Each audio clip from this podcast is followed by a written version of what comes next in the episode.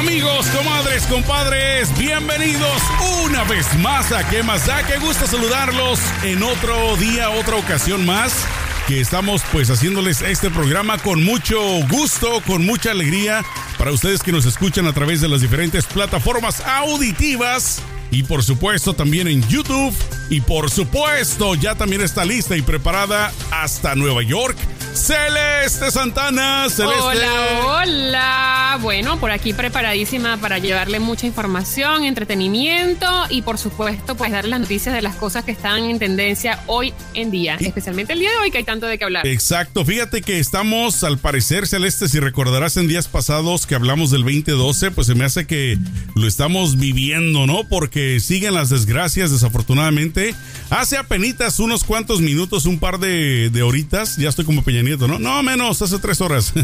hace, hace un par de horas eh, en México, para quien no se ha enterado, al sur de la República Mexicana, más precisamente en el estado de Oaxaca, pues un terremoto celeste de 7.5 grados, eso es bastante fuerte. Eh, ocurrió a 25 kilómetros al sur de un lugar hermoso celeste que te lo recomiendo si no has ido, que se llama Huatulco. Y más precisamente dentro de Huatulco está el pueblito que se llama La Crucecita. Bueno, a 25 kilómetros de ahí se suscitó este terremoto de 7.5 grados que pues obviamente nos trae recuerdos horribles porque qué terremoto de esa magnitud pues ha dejado cosas buenas Celeste, ¿no? O sea, eh, tanto en Los Ángeles como en muchas partes que pegan fuerte. en todos lados. Y da miedo porque pues hay mucha gente que vive en, sitios donde la donde arquitectónicamente no están hechos para resistir este estos temblores. Y lo peor del caso no es que tembló, bueno, ya eso pasó y pues toca uno recuperarse, ¿no? Lo peor del caso es que ahorita están dando las alertas de tsunami porque este lugar donde eh, fue el temblor está cerca al, mar. Está pegado al mar, literalmente. a toda la población de que hay una hay un peligro de un tsunami. Sí, de, hecho, de hecho, bueno, originalmente sí parece que la alarma parece que ya la cancelaron porque dijeron de que el tsunami iba a subir más o menos a un metro de altura, o sea, que gracias a Dios no es la gran cosa, pero bueno, eh, fíjate que yo conozco perfectamente esa zona, este, repito, un paraíso, es hermosísimo. De México es uno de mis lugares favoritos, Huatulco, porque tiene muchas bahías, de hecho, este es conocido por eso, de que, de que tiene varias bahías. Entonces, dentro de esas bahías hay algunas que son vírgenes totalmente. Tú llegas solamente por lancha, este, o sea, por, por, eh, tierra no, no, puedes accesar es un paraíso, la, playa es así la arena color oro, súper hermoso que brilla, muy bonito. Pero, pero ¿Y el agua es este, calientita? El agua sí, es calientita, es calientita, es cristalina.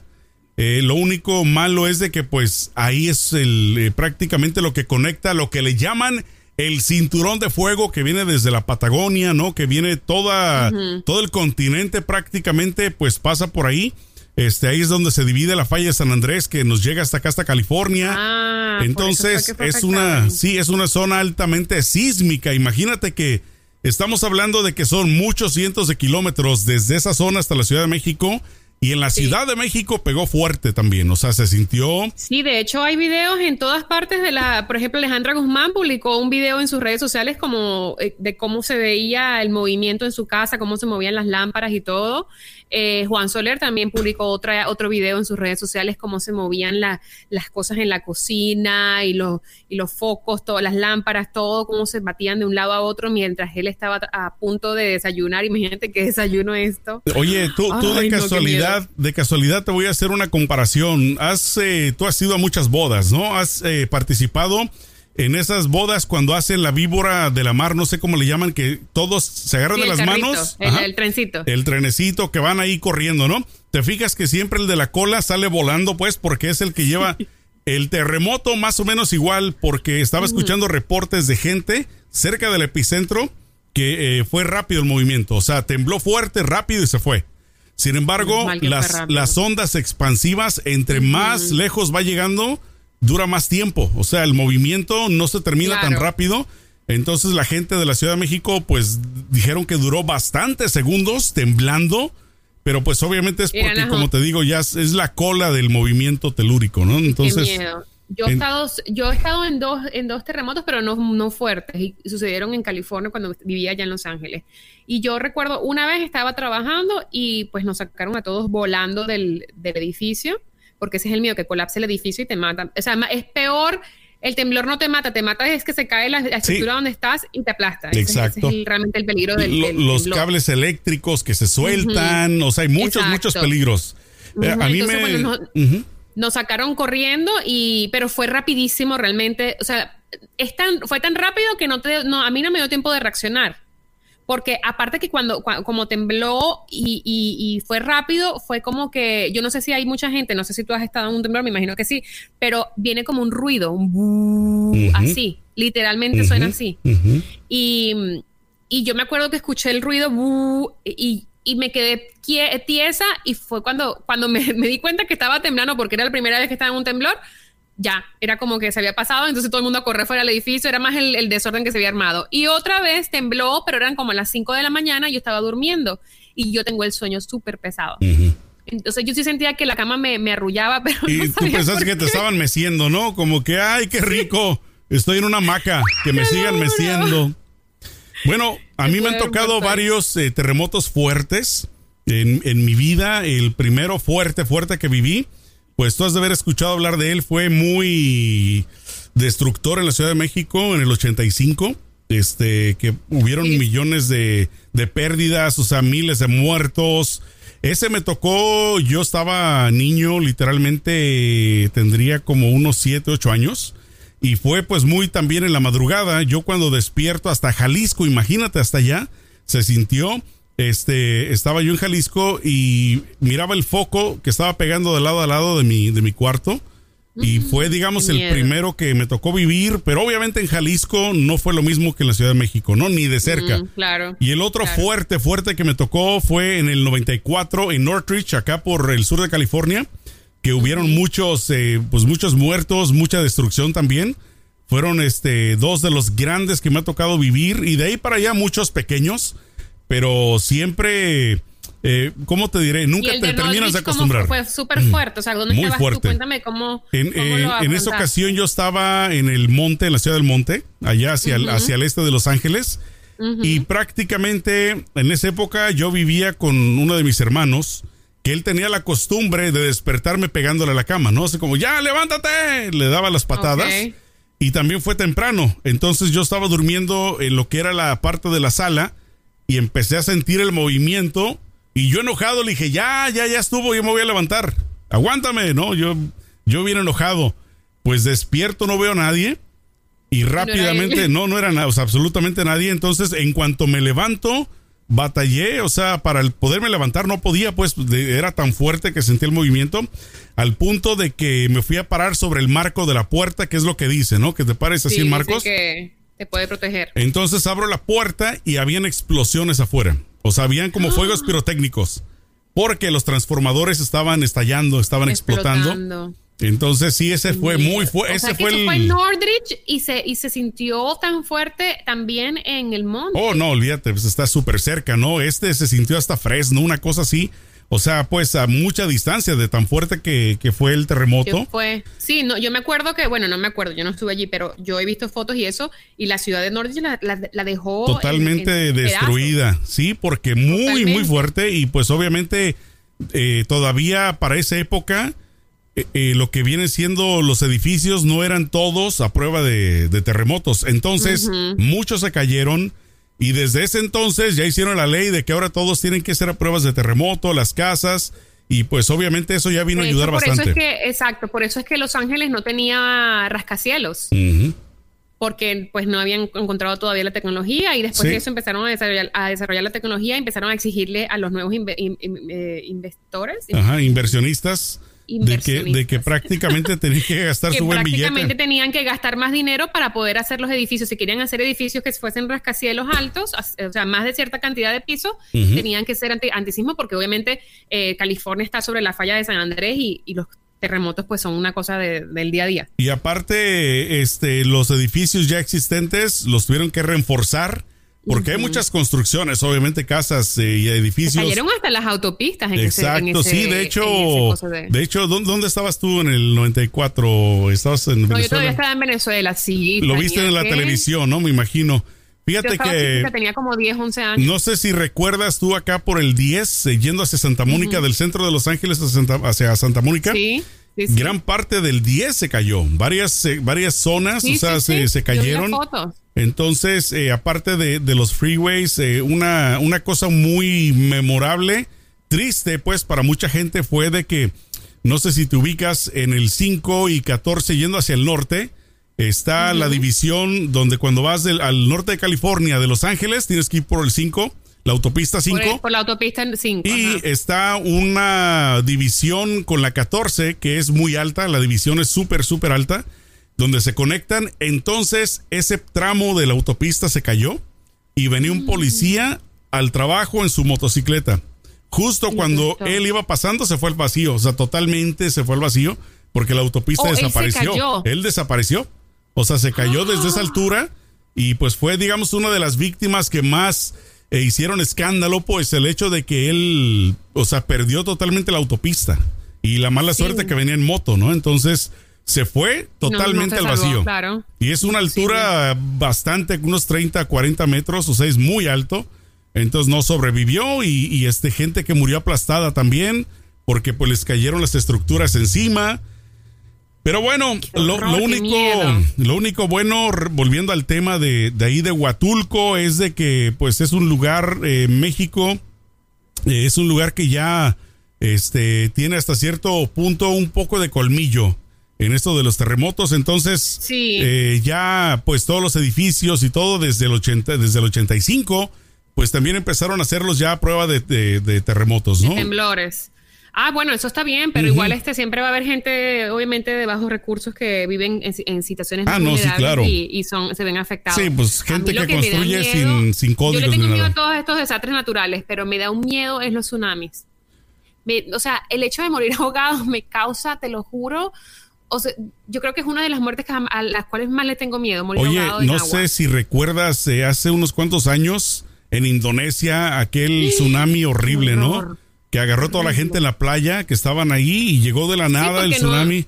la gente era un día soleado perfecto de verano. La y pues era, pues, de hecho, de hecho era para el 25 de diciembre. Era justo para Navidad. Este, y, bueno. llevó a todo, ahogó toda la ciudad. Y luego, y luego años después, el otro tsunami también en, en Japón que también destruyó muchísimo, que se llevó pues tantas vidas. Cantidad de vidas. Y, de hecho hasta la fecha dicen que aquí por lo que es el Pacífico, aquí de California, hasta acá llegó la radiación que se salió de las plantas eh, hidroeléctricas. las plantas, sí, sí, sí. Imagínate. No, eso fue terrible. La verdad que yo digo que eh, la gente, los políticos, los países deberían enfocarse más en, en dejar que el pueblo viva en paz y tranquilos porque cuando llegan estos tsunamis, eso ahí no hay control. Ahí no hay dinero que valga, no hay nada. Dejen a la gente vivir en paz porque de verdad que el mundo nos está pasando factura. Y ya que estás hablando de las ratas inmundas de los políticos, ¿por qué no hablamos de la rata número uno para muchos? Para otros es El Salvador. Inclusive él mismo se autodice, se autollama el Chosen One, el elegido, el genio estable. Mucha gente le llama últimamente el Bunker Boy. Estamos hablando de quién, pues nada más y nada menos que de trompetas, trompetín. Hoy el fin de semana, el sábado, qué cosa, ¿no? Cómo lo trolearon ahí en su en su eh, reunión en Tulsa, Oklahoma, que no le llegó nadie más que seis mil personas y para el ego de él, ¿tú sabes lo que es eso? ¿Tú sabes el ego lo que es que le lleguen seis mil personas? o sea, ¿en dónde le dio? El cuate estaba pero furioso, estaba que echaba chispas, mucha gente lo dijo. y aunque no me imaginar la, reunión después de ese, de ese, evento. O sea, el meeting que habrá tenido con su staff, con su, grupo de trabajo. Dicen. bueno, pues. Dicen que dejó a muchos como este palo de gallinero. Ya te imaginarás. la cosa es que, la cosa es que hay varias teorías, porque eh, para darle un poquito de contexto a la gente, él tenía que iniciar su campaña presidencial que le había pospuesto por, por cuestión de coronavirus. Entonces él eh, agarró y tenía que iniciar eh, ahora, ya que están reabriendo las ciudades, y la ciudad que eligió para iniciar era Tulsa, Oklahoma. Si recordamos, históricamente Tulsa fue el lugar en donde eh, se ha dado una de las peores masacres en contra de la comunidad afroamericana en Estados Unidos, en la historia de Estados Unidos, ¿no? Entonces la gente primero lo empezó a criticar, que por qué Tulsa, que por qué lo iba a hacer el 19 de este mes, eh, que también se celebra el día de la que se abole la esclavitud, básicamente, y él decidió hacerlo ese día y en esa ciudad. Entonces la gente comenzó, comenzó pues a criticarlo, obviamente, porque se celebra un día donde se termina el racismo, el perdón, la esclavitud, y él decide hacer su evento ese día y se celebra, eh, eh, perdón, y esa ciudad fue donde estuvo esa, esa tragedia terrible y él decide hacerlo allí. Entonces era como que era como que demostrarle al mundo de que, mira, yo sí soy racista y me paso a todas las minorías por, bueno, por allá por donde no me pega el sol. Donde jamás le pega. El caso es que él Pero de seguro se lo tanea, ¿eh? Exacto. Donde se lo tanea solamente. El caso, es, el caso es que estuvo diciendo y anunciando este evento en donde decía el lugar eh, tiene una capacidad de 20 mil personas y afuera hay una hay un centro de convenciones donde caben perdón eh, sí donde caben otras 10 mil o 20 mil entonces ya son 40 mil personas que van a asistir va a ser una una multitud que va a asistir y todo esto obviamente sin, de, sin tomar precauciones con lo del coronavirus, porque el coronavirus todavía existe. Y de hecho, las personas que compraban la entrada, no compraban, la, requerían, porque, o sea, así es la petición, porque es gratis, el evento era gratis. Eh, tenían que firmar un papel donde decía, si yo me enfermo de coronavirus, el gobierno no tiene la culpa y yo no puedo demandar ni a Trump ni a nadie del, nada de la organización. Entonces era como que mandarle a la gente del matadero, mejor dicho. Pues llega el totalmente día. Valiéndole, valiéndole totalmente la vida de la gente. Así. De la gente. Exacto. Entonces decide cambiar la fecha de, del evento. Em, y bueno, de hecho, sí, porque originalmente. en, el mismo, la misma ciudad. Originalmente era el viernes y la pasó el sábado. Ajá. Resulta que hay una teoría en Twitter que yo estuve leyendo que la, hubieron muchos millennials, muchos chicos jóvenes de que usan TikTok y todo eso. Y como el evento era gratis, tú lo único que hacías era registrarte y pedir tu boleto. Así es. Y ya lo imprimías y ya ibas al evento. Entonces se registraron. Estamos llamando al Juliano. Le estoy llamando al Juliano en lo que estamos acá. Ajá. Pues este, la cosa es que él decide, eh, esta gente de todos estos niños, supuestamente esta es la teoría de Twitter, la, teoría de conspiración, que todos se registraron en masas y empezaron a adquirir sus boletos. Eh, obviamente para, para trolearlo, para burlarse de él, porque al final del día no asistieron al evento, pero tenían tickets reservados. Lo peor de todo fue que él presumió, mandó un tweet diciendo más de un millón de solicitudes de gente que quiere asistir. Sí, sí, sí. O sea, todavía presumiendo. Y llegó el día del evento, se presenta este señor allí, eh, están los seguidores, pero en vez de 20 mil personas, solo se presentan 6 mil, que todavía es bastante gente. Pero el lugar se veía vacío, porque es un lugar con una capacidad para 20 mil personas. Así es. Entonces tú ves las fotos y ves esa cosa allí vacía, ese lugar vacío. Sí, sí, sí. Totalmente. Y las fotos, este las fotos de la, mm, del evento, pues eh, realmente muestran su frustración, porque él después que termina el evento, le, o sea, le captaron unas fotos sí. donde salía con una cara que yo digo... De pocos amigos, de que el que se me atraviese ahorita va a sufrir las consecuencias. Oye, ¿lo viste, viste la imagen del video cuando regresó a la Casa Blanca que se bajó del, del Marine One, del helicóptero? Iba con la corbata así deshecha y este, o sea. Y la camisa, el cuello de la camisa era todo lleno de bronceado. Ajá. y con su cachucha del maga en la mano. Estaba, el cuate o totalmente. ¿Y sabes qué, Celeste? Eh, aunque suene feo que lo diga, pero hasta cierto punto me dio coraje que no se le llenara. Yo quería que estuviera lleno ahí, pues para que hayan menos votantes en noviembre. ¿Me entiendes? Sí, porque totalmente, o sea, muy poquita gente le llegó. Eso se me hizo como contradictorio. Es como que ahora es cuando reúnanlos a todos, por favor. Métanlos a todos así en, en un estadio grandísimo. Exacto. ¿Te imaginas una reunión de un medio millón de votantes ahí? No, pero es que lo que preocupa es lo siguiente: si esa gente se enferma, son 6 mil personas que se enferman de coronavirus y van a colapsar los hospitales. Sí. Y nunca vamos a salir de este pinche virus por culpa de gente inconsciente. O sea, nunca vamos a poder regresar a la normalidad porque hay gente que simplemente no le da la gana de creer que el virus es real o no le da la gana de ponerse máscara. O sea, no es, es como una cosa que es lo que te decía el otro día, se ha perdido el sentido de comunidad. La gente tiene que, tenemos que actuar como un, como un equipo. No estamos solos aquí, somos todos contra el coronavirus. Entonces yo siento que eso hubiese sido una catástrofe para, para el país y para la economía. Fíjate que, fíjate que las personas decían que por qué no dentro de lo que firmó la gente diciendo que no iban a demandar del coronavirus, que también hubieran firmado tampoco vamos a recibir ayuda eh, pública en caso de que nos enfermemos, porque estaban tomando su decisión. ¿Qué no dicen ellos? My body, my choice. O sea, es su cuerpo, su decisión. Entonces, si ellos deciden enfermarse, hubieran agregado ahí, bueno, pero tampoco vas a pedir ayuda pública. Simple y sencillamente, si te enfermas, te vas a tu casa y ahí a ver cómo te las arreglas. Eso debieron de haber eh, agregado, ¿no? La verdad es que, mira, yo siento que la gente eh, en Tulsa lo que hizo fue demostrar, o sea, eso es lo que puso en evidencia realmente quiénes son los, los que apoyan a Trump y lo que no. Porque ese es un estado que desde que existe, o sea, desde que desde hace muchos años, ha votado siempre republicanos. Entonces eso fue como una cachetada a Trump a decirle, nosotros somos republicanos, pero no nos vamos a enfermar porque tú quieres hacer un show. Así le hicieron, tenga su cachetadón. sí. Entonces me parece que es como un, es, es como un abrir eh, de ojos para él, es como un despertar para él de que no todo el mundo va a hacer todo lo que él diga a ciegas. O sea, que todavía hay gente que tiene criterio y todavía hay gente que tiene eh, eh, sentido común. bueno, pero eso se va a comprobar al ratito, Celeste, porque hoy tiene, en, creo que es en Arizona, tiene otro, otro de sus mítines, entonces al ratito se verá también qué tanto la gente le vale o si, o si lo van a seguir así como ovejas, ¿no?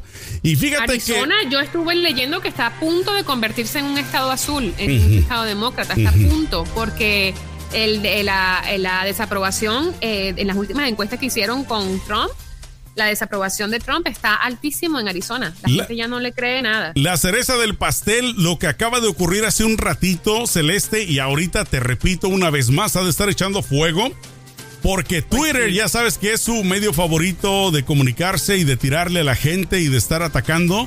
Pues bueno, hace un rato apenas le acaban de, de, marcar uno de sus tweets como comportamiento abusivo. Échate ese trompo a la uña. Comportamiento abusivo. Dice esta nota celeste. Twitter ha señalado el día de hoy, hace un rato, un tuit de Donald Trump como una, eh, con una advertencia de comportamiento abusivo en el que el mandatario se expresa contra la llamada zona autónoma de la capital estadounidense. Dice el tuit de él, nunca habrá una zona autónoma en Washington, D.C. Mientras yo sea presidente, si lo intentan, se encontrarán con una fuerza seria. Aparte también causó mucho escándalo cuando durante este evento que estamos hablando de que el día antes él amenazó a toda la gente en Twitter diciendo que el que fuese a protestar se iban a encontrar con algo muy feo y no, y no era precisamente. O sea que ya no quiere que nadie proteste al estilo Maduro. Nadie va a las calles, nadie diga nada. Oye, y por cierto, hablando de eso, que también se quiere reunir supuestamente con Maduro. ¿Cómo la ves tú como venezolana? ¿Y cómo, qué dice tu gente, los, tus paisanos que estaban apoyando a Trump?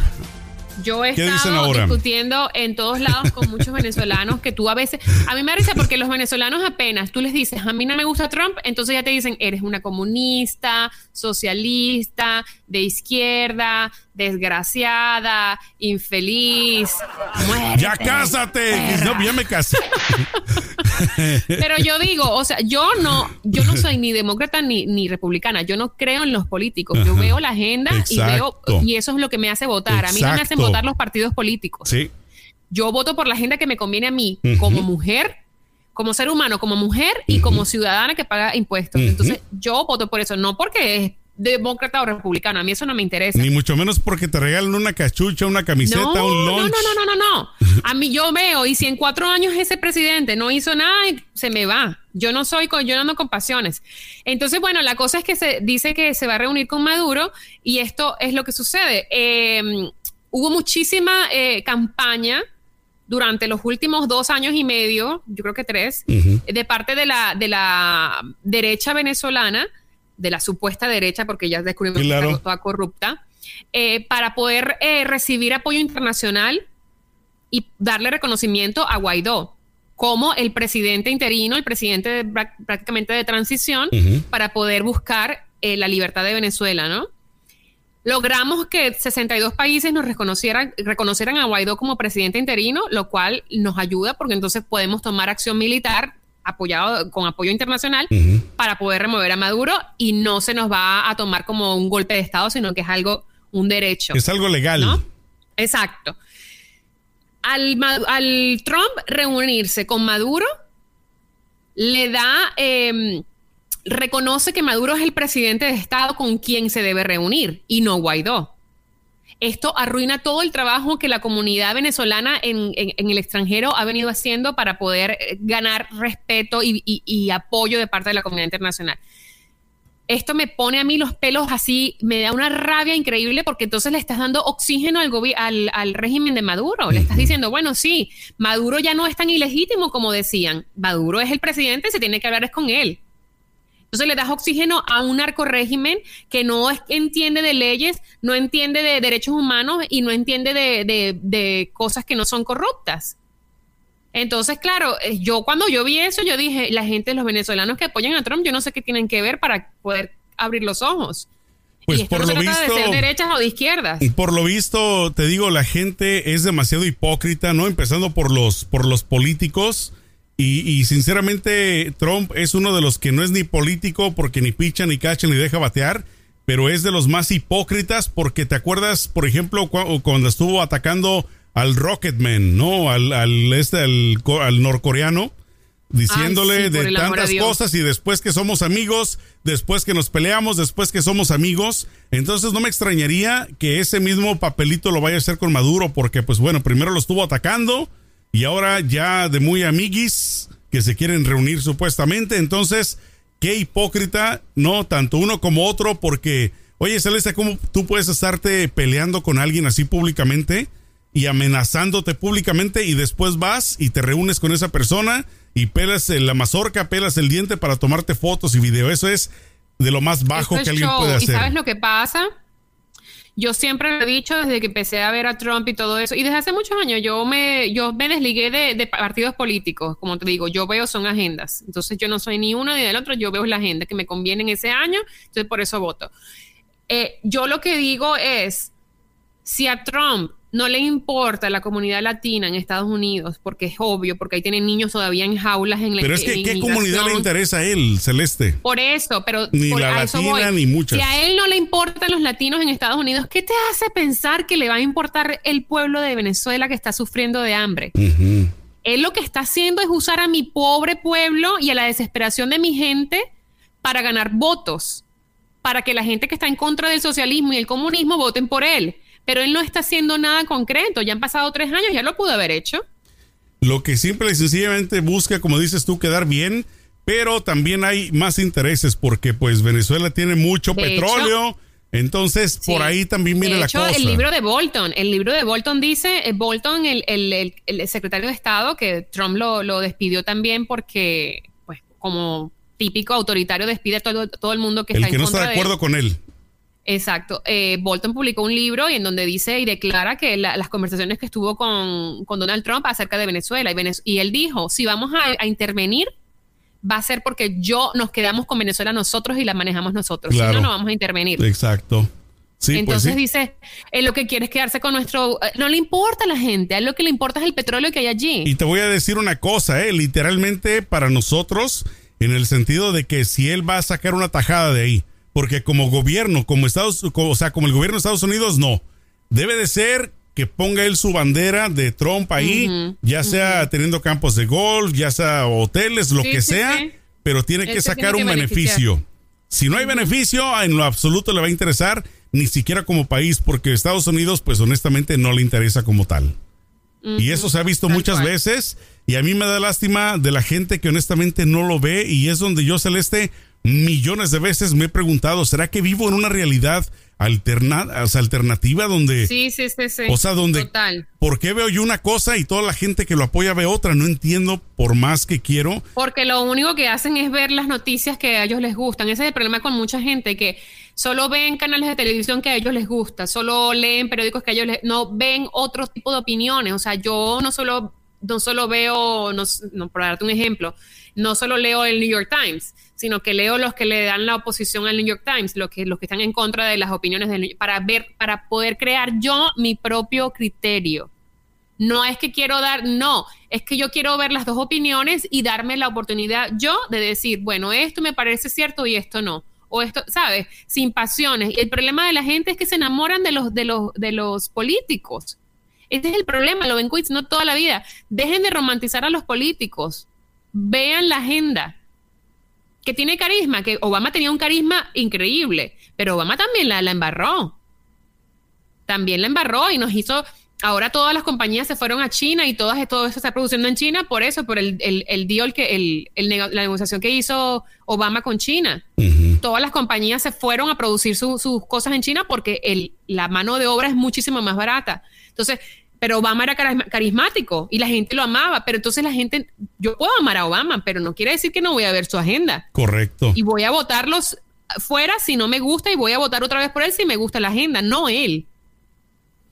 Pero bueno, como ya lo hemos dicho otras veces, Celeste, los políticos, sinceramente, yo creo que el 1% si acaso se salva de ser rata, pero pues todos le tiran a algo, a un interés personal, no le hacen eh, favor al pueblo, sino que le hacen lo contrario.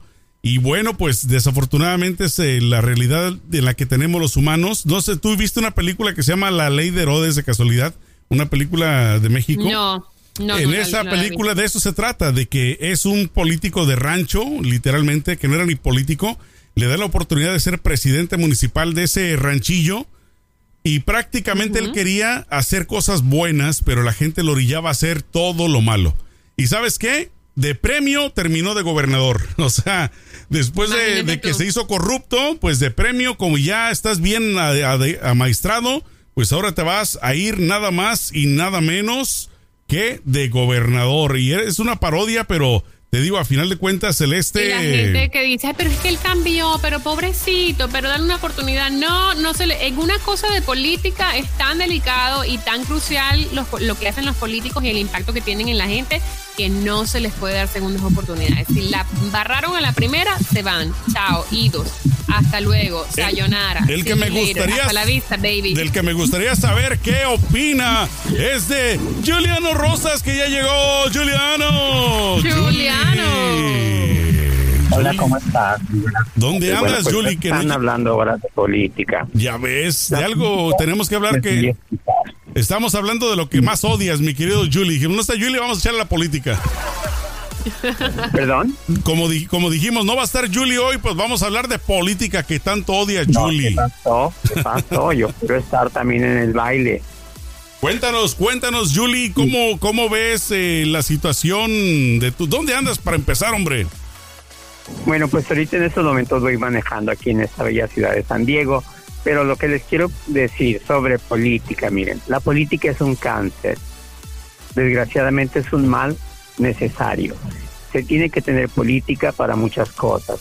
Eh, es cierto que hay políticos buenos, hay malos, hay de todo.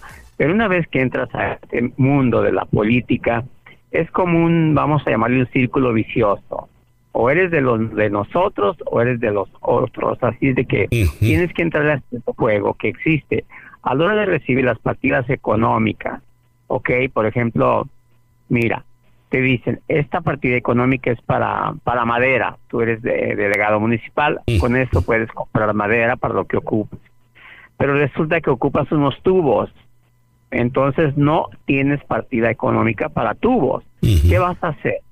Bueno, pues vas con el de la madera, perdón, vas con el de los tubos y luego te da los tubos y luego eh, le pagas una lanita al de la madera para que te dé una factura falsa para poder, ¿sí me entiendes? Tienes que, hacer malabares prácticamente, ¿no? Tienes que mover las fichas, o sea, ocupas tubos pero no tienes dinero, bueno, pues usa el dinero de la madera, pero pide al de la madera que te venda una factura. O sabes que no la encontraste, bueno, pues ya te gastaste mil pesos, ahora sabes qué, tienes que ir con el de la frutería para que te dé una una este una una una factura donde gastaste mil pesos en fruta para una reunión, por Mm, ejemplo. mm. Entonces, es una mezcolancia de cosas que para que no salga arrastrado al final de, de la administración, tienes que quedar bien, tienes que pagar favores, tienes que pagar eh, cotas, eh, las famosas rifas de carros que no ¿Y cómo se los podría carros. cambiar todo ese sistema corrupto? No se puede. Se, tiene, se tendría que poner en a niños que no estén involucrados en la política ahorita para gente, para que haya exista gente joven. Pero por ejemplo, AMLO que se llevó a todos los tiburones que él conocía durante sus administraciones pasadas, puro viejito mañoso, se ocupa Con gente miedo. joven, políticos jóvenes que no O sea, estén la, la- la solución es meter en gente joven que no esté que no esté corrupta, que no esté maleada. Claro. Pero el detalle poco, es que una vez que entran los van a hacer corruptos, porque como él mismo, mismo lo está diciendo, de que No, las nuevas generaciones son diferentes. Exacto, generación por generación, poco a poco tiene que ir cambiando. Pero, por ejemplo, entra un joven, pues algo se va a ensuciar, pero ya el que sigue ya no va a ser tanto. Tiene que haber un cambio de generaciones, de políticos con ideas nuevas, con políticas nuevas, de con jóvenes que ven la, la política de manera diferente, que ya están hasta la madre de la policía, de los sistemas viejos, de políticas viejas. Entonces ahora es cuando se ocupan jóvenes para que saquen a estos viejos como AMLO, que se llevó puro viejito mañoso, y ahí están los, los problemas. Es la neta del planeta. Fíjense Caiga que uno, uno de, las, de los mejores gobiernos del mundo es el de Canadá, porque precisamente Justin Trudeau lo que hizo cuando él tomó el poder, que agarró a especialistas para cada departamento. O sea, para el departamento de, de salud agarró médico, para el departamento de, de, de carreteras agarró un, un ingeniero de arquitecto, o sea, de carreteras. ¿Qué quiero decir con eso? De que también ponen muchas veces a gente que desconoce la posición y entonces es donde empieza todo mal. Porque si pones a alguien que no sabe lo que va a hacer, pues desde ahí ya arrancaste, pero con mala, con mal pie, ¿no? Sí. No, y yo estoy de acuerdo con que poner gente joven porque a la final la gente joven no solo ve, no solo ve eh, la vida diferente, sino que también pelean por sus propios derechos porque son a ellos el que les va, los que les va a dejar, les va a quedar el, el país y los que van a asumir la deuda, los que van a tener que pagar más impuestos porque la deuda está más alta. Entonces, definitivamente poner gente joven, todo, de verdad que bien, bien esa idea. ¿Qué ibas a decir, Julie? Sí, fíjense de que hay una algo que a mí me gusta mucho la política que está llevando a cabo el presidente de El Salvador. A mí me encanta. Ahora que los, pues, el coronavirus, muchos presos manifestaron su miedo de contraer o contagiarse con el Ujú. Dentro de la prisión, que tenían miedo, dijeron. ¿Y saben qué les dijo el presidente? Amiguitos, ¿cómo no tuvieron miedo meterle un balazo a un cristiano? ¿Cómo no tuvieron miedo arrastrar a una viejita para robarle su bolso? ¿Cómo no tuvieron miedo matar, violar a jóvenes a inocentes? Ahora resulta que tienen miedo. Le dijo, no, déjense de huevadas. Así les dijo esa palabra. Yo no sé qué se hace en El Salvador. Déjense, déjense de huevadas. Algo muy grande que cuelga. Como déjense de mamá, ¿verdad? Entonces, eh, les dijo eso y se jodieron. No sacó a nadie. Sin embargo, AMLO, con su política, no sé cómo le quieran llamar, pero él sí dejó salir a varios delincuentes para que no se contagiaran del coronavirus. Pobrecitos, ay, pobrecitas palomitas, que no se vayan a enfermar. ¿Quién les va a dar su sopita de pollo allá adentro? A mí me, me parece, lo han criticado mucho al, al presidente de El Salvador porque dicen que es muy es autoritario, pero a mí me parece que en un país es que también Se necesita. no todas las políticas, no todas las políticas aplican, eh, o sea, tra- funcionan de la misma forma en todos los países. Yo creo que en El Salvador con todo lo de la Mara y, y- y todo, todas estas pandillas que son súper peligrosas y que han mantenido al país sum- sumido en, en, en el En terror. terror eh, yo siento que es válido que exista una persona que les diga no vas a salir, si, te enfer- si estabas preocupado por enfermarte, no hubieses robado, toma mejores decisiones. Me parece muy bien, la verdad. Vamos a darle un aplauso. Vamos a darle un aplauso que bien se lo merece. Porque honestamente también se necesita producto de gallina. Se necesita producto de gallina presos, también, ¿eh? Perdón. Ajá. Y decía, si hay que mover presos, confinar presos debido al coronavirus, ¿sabes qué? Pues te vamos a cambiar de celda o vamos a poner esta celda puros de coronavirus, pero nada de dejarlos salir. Oye, pero Exacto. la otra que hizo también, ¿no? No sé si escucharon de que puso a todos los miembros de todas las pandillas revueltos. Eso me encantó. Ah, sí, así como que bueno, estaban los de, esta, los de esta pandilla estaban acá, los de la otra pandilla estaban acá. Él dijo, Nel pastel, se acabó eso, los juntó a todos. Y si quieren matarse, pues órale, de a pechito, ahí están. ¿Y sabes qué? Y hasta el momento parece que nadie. O sea, no he escuchado que se agarraron a cuchillazos ni nada. Como que les entró el pánico de estar ahí frente, frente a frente con los rivales. Me parece excelente esa táctica. Además, acaba de construir un hospital grandísimo de tecnología de primera en El Salvador para, para enfrentar obviamente la pandemia.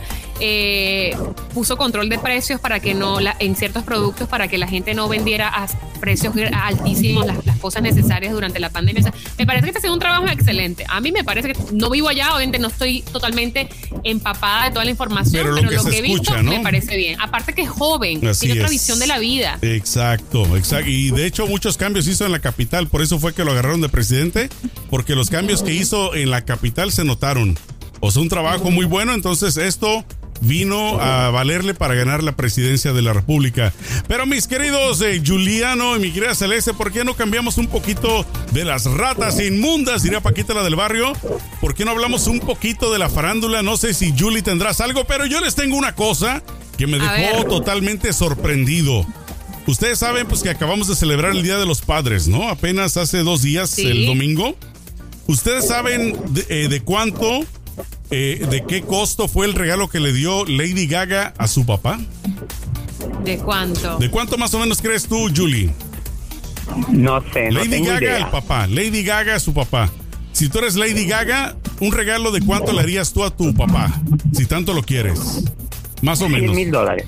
A ver, Celeste. Mm, me imagino que le regaló un, diamante o un reloj de esos súper costosos. Le, le hizo un regalo de 4 dólares. ¡Cuatro dólares! Le regaló una caja de galletas Oreo para el Día del Padre.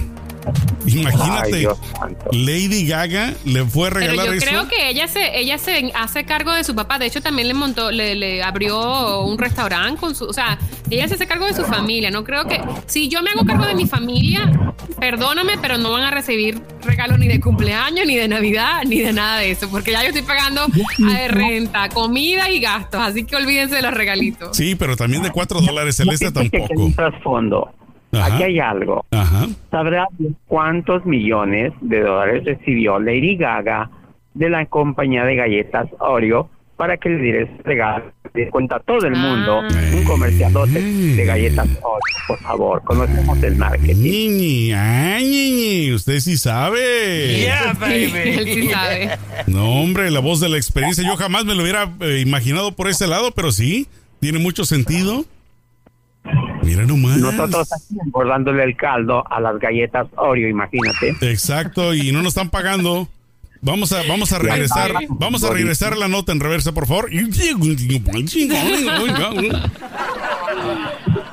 Yo les tengo un chismesote y resulta que el tenista súper famoso eh, Novak Djokovic, Djokovic, Djokovic, Djokovic eh, tiene coronavirus y pues se contagió en una fiesta en donde que él hizo para celebrar el torneo de Serbia, para organizar un torneo y entonces hizo una fiesta y no sé qué y se, eh, se contagió. Ahora yo quiero saber a cuántas personas cuántas personas él habrá contagiado porque sabes que a veces no muestra síntomas y también me parece súper irresponsable de parte de un deportista que haga eso y, y, pues y que ese mal ejemplo a todas las personas que lo siguen, especialmente la juventud? Pues honestamente hay tanta gente irresponsable así como él que les vale el coronavirus, hacen sus fiestas y cuánta gente no sale embarrada, salen enfermas.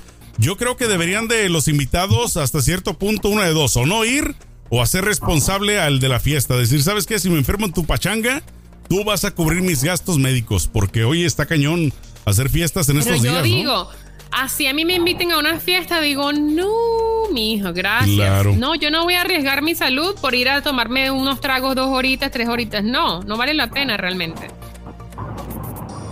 ¿Cómo la ves, Julie? Julie. Julie se nos fue. Ahí está, es que va manejando. No vayas a chocar, Julie.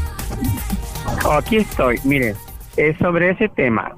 Yo pienso que nadie estamos exentos de adquirir o, de, el, el virus, pero sí es una responsabilidad de parte de cualquier persona hacer, eh, organizar o asistir a una fiesta o a cualquier reunión donde no se estén cuidando.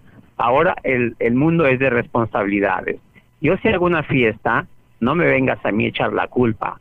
Tú quisiste venir. También hay que tener en cuenta, si tú, quieres, si tú asistes, tú eres parte de la irresponsabilidad. Es tan culpable el que mata la vaca como el que le agarra la pata. Entonces, entonces los dos tienen responsabilidad. Julie, ¿tú tienes alguna de la farándula?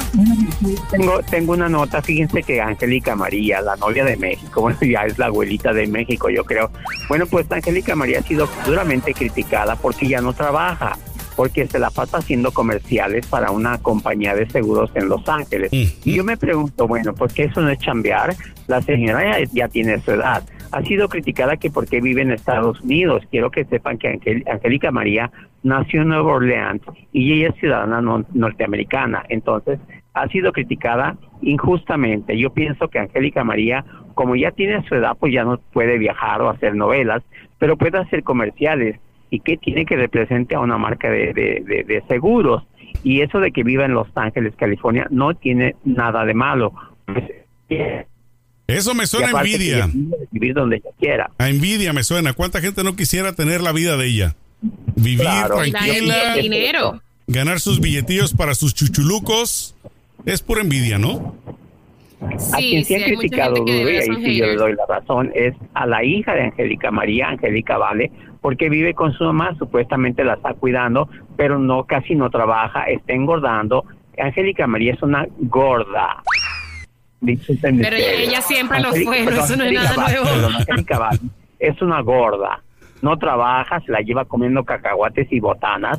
Oye, eso no se vale. Angélica, por favor, ahí te encargamos. Pero Angélica siempre fue gordita, eso no es nada nuevo. Ella siempre fue gordita. Nunca ha sido delgada, pero también Angélica ha hecho mucho dinero en su carrera. Yo creo que tiene derecho, yo creo que tiene dinero y de, derecho para quedarse en su casa, pues echándose aire por allá por donde no le entra el aire. Ay, Celeste. Alcemos el nivel, alcemos Exacto. el nivel. Oigan, les tengo la última. ¿Ustedes qué opinan? ¿Qué opinan acerca de Perry y Orlando Bloom, esta pareja de Hollywood? que dicen que su bebé, que está a punto de nacer en un par de meses, no va a tener nombre hasta que ella o él se ponga el nombre ya grande. Ay, no. ¿Cómo la ven? No. cuando pues, ven para acá tú, o cómo la van a pues, inscribir en la escuela. Le van a decir, niña. exacto. Niña, ven para acá. Chamaca, ven para acá, me imagino, pero dicen que ellos van a, a dejar que ella, que el bebé ponga su nombre ya que tenga este uso de razón. Sí, pero la situación legal, Sergio y Celeste, quiero que me den su opinión, Celeste y Sergio. ¿Cuál va a ser o cómo, cómo van a ser en el aspecto legal? Tiene que tener un acta de nacimiento con un nombre. Tiene que, cuando nace, si van a nacer aquí en Estados Unidos, en el mismo hospital le obligan a ponerle un nombre, cualquiera que sea, un nombre. Sí. Pues sí, pero. Aparte, como dice, como dice Juliano, eh, ¿cómo le van a llamar? ¿Cómo le van a meter en la escuela? ¿Cómo le... tal vez le van a poner. Ese niño va a crecer así como, bueno, ¿y quién soy? No tengo una identidad. Porque el nombre te da identidad. Oye, a lo mejor le van a hacer como cuando los difuntos, ¿no? Que le ponen Jay o Doe, tal vez. Van a dejarle ese nombre temporal. Va a ser Jane. Jay o Doe. Me imagino, ¿no? Eso es cruel. Le pueden poner cualquier nombre y después cambiárselo. Es válido en Estados Unidos a través de una David. Se puede cambiar el nombre pero se tiene que cambiar el nombre cuando ella sea mayor de 21 años, o creo que 18 años, porque también no se puede cambiar el nombre eh, una vez que, digo, se llama Toña, pues después te quieres llamar Petra, pues está bien, pero cuando tú puedas firmar que ya no quieres ese nombre. Pero ahorita, perdón, pero pues qué, qué tonterías, eso, sí, es, es, absurdo porque te imaginas que el, ellos dejen eso, esa, esa situación así, que el bebé pues no tenga nombre hasta que tenga eh, conciencia para, para llamarse como se quiere llamar. Y el bebé viene, bueno, yo me quiero llamar Barney. o Bob Sponge. O sea, por favor, señores, hay que tener criterio. niña les va a mentar la madre a los papás, oye, pues qué Bueno, pero hay gente que ya tiene esos nombres, Celeste, ¿qué te extraña? Hay gente que se llama Usarmi. Pero, Usarmi, pero US Army, imagínate. en serio. Porque, pero ellos escogieron, eh, bueno, porque pues sí, pero yo siento que no le da, no darle identidad a un niño es como bien cruel. ¿Cómo va a ser ese niño en la escuela? Exacto. Me parece cruel. Bueno. otra cosa, si no, no les gusta ningún nombre, ahorita están muy de moda los nombres de si es niño, pues que se llame eh, Ángel COVID. Y si no, pues que se llame María Pandemia. Pero digo, estos son los nombres de Covidia. Ese me suena a clamidia, ya otra enfermedad ahí. Vendimia, ¿no? Exacto, exacto. Ay, ay, ay. Bueno, mis queridos amigos champiñones celeste y mi querido este, ¿dónde andas ahorita manejando? ¿Sigues por San Diego, Juliano? Exactamente. Ya vas llegando, ¿qué se me que vas llegando a Ensenada? Porque ya, ya llevas buen rato. Has de ir llegando a Ensenada, ya tienes buen rato manejando. No, fíjate que ando aquí manejando, lo que pasa es que ando pagando mis biles para allá y para acá y cobrándole a gente que me debe, ya ves cómo son. Ay, Julián, no se me escapa una. La factura. Oye, que se me hace que anda con su Uber, anda ahorita ubereando a lo mejor por eso. Está bien, se vale, ¿por qué no? Está bien, hay que sacar billetillo, mi querido Julie. No lo es que él es muy fino, muy fifi. es Eso de andar haciendo chismes de espectáculos en los podcasts no deja mucho. Mejor mándale un mensaje a tus amigos, a tus fans, mi querido Julie. Bueno, pues un mensaje para todos mis amigos, los quiero mucho, ya saben, que tienen que cuidar, lavarse las manos, no tocarse la cara, ya lo saben, como dijo, como dijo este el ranchero, eh, la larga distancia y mucho cuidado con la vendimia. Dios santo. Mi querida Celeste, ¿algo que quieras compartir a tus fans? Ah, sí, recuerden de suscribirse a todas nuestras plataformas donde tenemos el podcast para que puedan disfrutar de esto y muchísima más información que tenemos cada día. Así que bueno, suscríbanse y por favor compartan, dejen mensajes para saber qué quieren, eh, de qué quieren hablar, de quién quieren hablar y manden saluditos. Nosotros los vamos a se los vamos, todos los días. Se los vamos a poner bien fácil. Oye, Sergio, Dime. y yo que no sé vender redes, que no te vende redes yo, con eso que puro radio. Nomás te las pone, nomás te, nomás te pone las redes. Oigan, se los voy a poner bien fácil, Celeste y eh, Juliano. A la gente que quiera escucharnos, bien fácil. Vayan a Google, al Google, nomás pongan qué más da show y ahí va a aparecer las diferentes plataformas. Así de fácil, ¿eh? Para que nos encuentren bien fácil. Así de fácil. Una pregunta. Ajá. Una pregunta, Sergio Celeste. ¿Saben quién odia y le tiene miedo a las redes? ¿Quién? ¿Quién? Los pescados.